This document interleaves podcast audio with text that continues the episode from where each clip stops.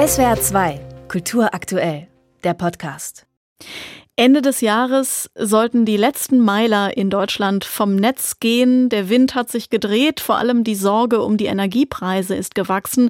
Auch nach dem neuen, dem zweiten Stresstest der Strombetreiber. Und darum lautet die Ansage aus dem Bundeswirtschaftsministerium nun kein Streckbetrieb, keine Laufzeitverlängerung, wie das viel diskutiert wurde. Aber doch zumindest dieser Schritt. Zwei der drei noch laufenden deutschen Atomkraftwerke sollen bis spätestens kommenden April für Notfälle Notfälle zur Verfügung stehen. Die Meiler im Süden von Deutschland, Neckar-Westheim im Kreis Heilbronn und Isar 2 in Bayern. Das müsste die Atomkraftgegnerinnen und Gegner jetzt mit voller Kraft auf die Straße bringen. Einer von ihnen ist Armin Simon, studierter Historiker, Journalist, Buchautor und Sprecher der Anti-Atomkraft-Initiative ausgestrahlt. Hallo, Herr Simon. Hallo. Wie blicken Sie auf diese jüngste Entscheidung? Ist das ein zähneknirschender Kompromiss, ein kleines Übel oder ist das wirklich schon ein Tabubruch? Der Vorschlag von Herrn Habeck ignoriert den tatsächlichen beklagenswerten Zustand der Reaktoren, um die es da geht. Der tut ja so, als ob es Anlagen wären, wo man einfach sagen kann, sie sollen weiter laufen oder sollen wieder in Betrieb genommen werden Anfang nächsten Jahres.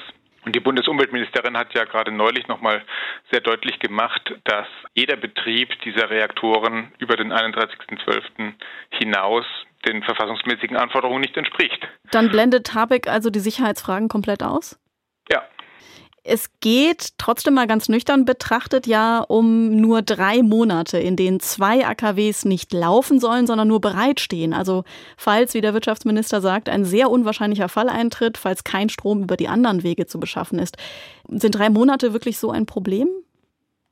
Das ist ein Problem, wenn man Sicherheitsvorschriften hat und die einfach ignoriert. Das ist ja auch ein Signal nach außen. Und wie will Deutschland jemals von anderen Ländern die Einhaltung von Sicherheitsstandards fordern, auch im Atombereich, wenn es selber sich äh, an die eigenen Regeln nicht hält und die bei Bedarf einfach sozusagen links liegen lässt? Sie sprechen die anderen Länder an. Genau, das ist ein vergleichsweise ja kurzer Zeitraum, drei Monate. Belgien verschiebt seinen Atomausstieg ganze zehn Jahre nach hinten.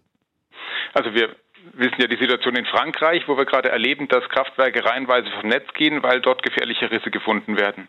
Und in den deutschen Atomkraftwerken, um die es gerade geht, insbesondere Neckar-Westheim, sind Risse genau derselben Art auch schon detektiert worden, und zwar über 350 Stück. Es kann ja nicht sein, dass diese Reaktoren wo Spannungsrisskorrosion auftritt, in Frankreich vom Netz genommen werden und die in Deutschland einfach weiterlaufen sollen. Mal abgesehen von dieser wichtigen Sicherheitsfrage, ich habe gelesen, dass unter den Aktivisten in Aachen zum Beispiel schon Wetten laufen darüber, wann es dann doch zur echten Laufzeitverlängerung kommt. Befürchten Sie auch das jetzt mit dieser jüngsten Entscheidung? Ja, dieser Vorschlag, eine Einsatzreserve, also die sozusagen in so einen Standby-Modus zu überführen, diese Kraftwerke, auch dieser Vorschlag verlangt ja, dass man den oder würde verlangen, wenn man ihn umsetzen wollte, dass man das Atomgesetz nochmal anpackt und dass man diesen vor elf Jahren beschlossenen Ausstieg, das Ausstiegsgesetz nochmal aufmacht und die Abschaltdaten nochmal ändert. Mhm. Damit ist natürlich die Tür aufgestoßen für jeden weiteren, der dann auch wieder kommt und sagt, lass uns das nochmal verschieben und lass uns da doch nochmal ein anderes Datum reinschreiben. Also diese Gefahr sehen wir schon auch. Wobei der Bundeskanzler und der Bundeswirtschaftsminister beide betonen, nein, man bleibt beim beschlossenen Atomausstieg trotz allem. Genau, aber wir haben ja auch jetzt in den letzten Monaten erlebt, dass bestimmte Dinge, die äh, hoch und heilig geschworen werden, ein halbes Jahr später nicht mehr unbedingt gelten dass diese beiden süddeutschen Meiler nun für Notfälle drei Monate lang weiter zur Verfügung stehen, verändert das den Blick auf die Grünen, also auch die Unterstützung womöglich für diese eigentlich gleichgesinnte Partei?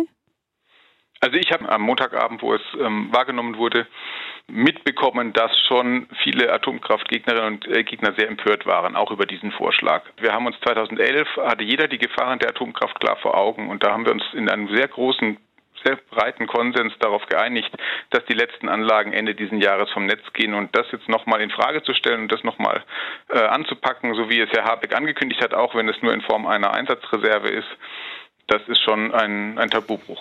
Die Frage ist ja, wie diese Empörung, die Sie beschreiben, mobilisiert. Also lange war der AKW-Ausstieg ein gesellschaftlicher Konsens, kann man sagen, auch wenn es immer mal wieder Vorstöße in Richtung einer Laufzeitverlängerung gab. Zumindest die Bereitschaft, dafür jetzt auf die Straße zu gehen, scheint aber heute gar nicht mehr so hoch zu sein, oder? Das braucht immer eine gewisse Zeit. Wir haben das 2008 erlebt, da gab es ja auch schon mal eine große Kampagne für Laufzeitverlängerung. Da hat es auch ein, zwei Jahre gedauert, bis dann endlich viele Leute auf die Straße gegangen sind und dann nachher mit ihren massiven Protesten ja letztlich nach dem Supergau von Fukushima auch die Rücknahme dieser Laufzeitverlängerung erzwungen haben. Naja, aber aktuelle Umfragen zeigen, dass die Mehrheit der Bürger, mehr als 80 Prozent der Befragten, mittlerweile wieder für längere Laufzeiten sind. Sogar die Tageszeitung Taz, die immer eng mit der Anti-AKW-Bewegung verbunden war, ist in einem Leitartikel kürzlich zu dem Schluss gekommen, dass der Streckbetrieb der Atommeiler eben ein notwendiges Übel ist angesichts der Energiekrise. Also kann man schon von einem Stimmungsumschwung sprechen, oder? Na, da hat der Stresstest 2.0, der jetzt am Montagabend vorgestellt wurde, ja ein paar, ein paar Unklarheiten beseitigt. Es gibt ja im Moment dieses Bild, was vorherrscht, dass es viel zu wenig Strom in Deutschland gäbe und dass hier überall Stromausfälle drohen und so weiter. Und dieser Stresstest hat es ja klar gezeigt, dass das nicht der Fall ist. Hat auch Herr Habeck am Anfang ja deutlich gesagt, dass Deutschland genügend Strom hat und dass diese Extremfälle, die dieser Stresstest betrachtet, die ja wirklich sehr extreme Annahmen haben. Und selbst wenn Sie da gucken, was dann dabei rauskommt, dann geht es irgendwie um ein bis zwei Stunden, wo punktuell in Deutschland irgendwie 500 Megawatt fehlen. Also wegen sowas lässt man doch kein Atomkraftwerk laufen.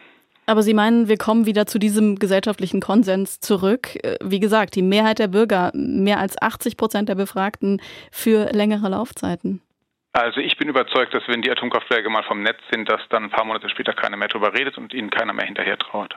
Das sagt der Journalist und Anti-Atomkraftaktivist Armin Simon von der Initiative ausgestrahlt in SWR 2 am Morgen über den Protest gegen die jüngste Entscheidung des Bundeswirtschaftsministers, zwei von drei Atomkraftwerken für den Notfall bereitzuhalten. Danke Ihnen sehr fürs Gespräch, Herr Simon. Ebenfalls. SWR 2 Kultur aktuell. Überall, wo es Podcasts gibt.